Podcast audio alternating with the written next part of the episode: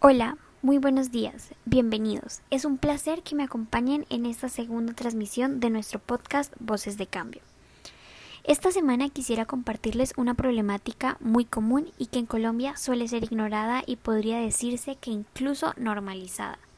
Hoy les voy a hablar de la violencia intrafamiliar. Para ponerlos en contexto, la violencia intrafamiliar es aquel acto de violencia física, verbal o psicológica que se comete por uno o más miembros de la familia hacia otro. Cuando vamos a Colombia, los casos de violencia intrafamiliar son bastante altos y se presentan mayoritariamente en mujeres y niños, que a su vez suelen ser muy pocos los que tienen la valentía o incluso la posibilidad de reportar estas agresiones.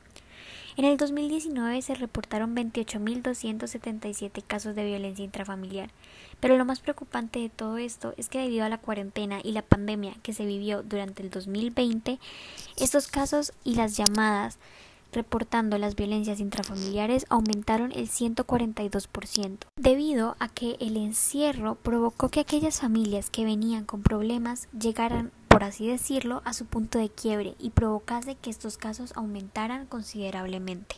Un gran ejemplo de violencia intrafamiliar sucedió durante esta pandemia del COVID-19, donde Heidi Johanna Soario y su hija de cuatro años estaban cumpliendo el aislamiento obligatorio, cuando fueron lamentablemente asesinadas por el esposo de Heidi, tras constantes agresiones por parte de él. Pero así como ocurrió con ellas, muchos colombianos sufren de esta situación, pues mientras unos tienen que ocultarse del peligro que acecha en las calles de Colombia, muchos otros tienen al enemigo dentro de su propio hogar, sin saber qué hacer, a dónde ir y cómo huir.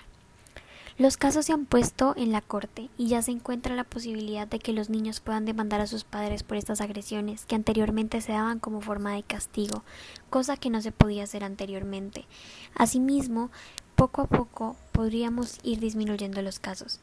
Creo que a todos en algún punto de nuestra vida hemos logrado conocer a alguien que sufre de violencia intrafamiliar y en muchas de las ocasiones tienen miedo de denunciar, lo cual es comprensible, ya que cuando hablamos de la familia parece imposible huir del problema, pero siempre debemos ayudarlos, demostrar nuestro apoyo. Hay líneas de atención a las cuales acudir, como las 155 y la 123. Es cierto que estas situaciones son muy injustas y lo mejor que podemos hacer es brindar nuestra ayuda a aquellos que sufren y a la vez educar a los más pequeños para que ellos tomen conciencia desde ya y evitar que esta historia se repita en el futuro.